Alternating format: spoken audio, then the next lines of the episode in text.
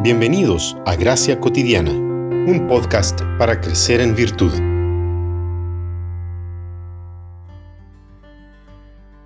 Y un ángel del Señor se les presentó, y la gloria del Señor los rodeó de resplandor, y tuvieron gran temor. Pero el ángel les dijo, no teman, porque les traigo buenas nuevas de gran gozo, que serán para todo el pueblo. Porque les ha nacido hoy en la ciudad de David un Salvador que es Cristo el Señor. Lucas 2, 9 al 11.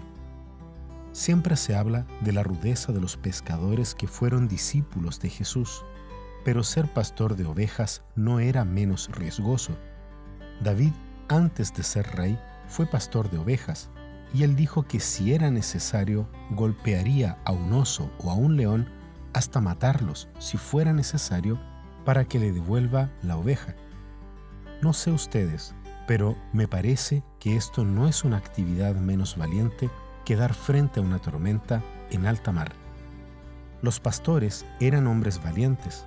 La oscuridad de la noche no es un momento de paz y quietud, sino de alerta ante los animales salvajes. Pero a pesar de ser valientes, estos pastores sienten miedo al ver la luz que apareció ante ellos la luz siempre trae tranquilidad, pero en este caso fue miedo. ¿Por qué? Porque tuvieron miedo de la gloria de Dios, el mismo miedo que sintió el profeta Isaías cuando contempló la gloria de Dios y se quiso morir. Ellos sintieron el temor de la gloria de Dios, esa gloria santa, incomparable, indomable, que aplasta y que consume. Pero luego de percibir la santidad de Dios y que ante esa santidad merecían la muerte, el ángel les dijo, no tengan miedo, miren que les traigo buenas noticias que serán motivo de mucha alegría. El ángel les presenta el Evangelio.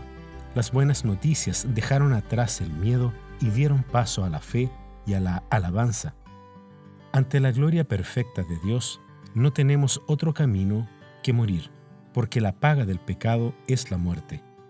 Pero el Evangelio echa fuera el temor y nos permite abrazar la gloria de Dios y alabar a Dios.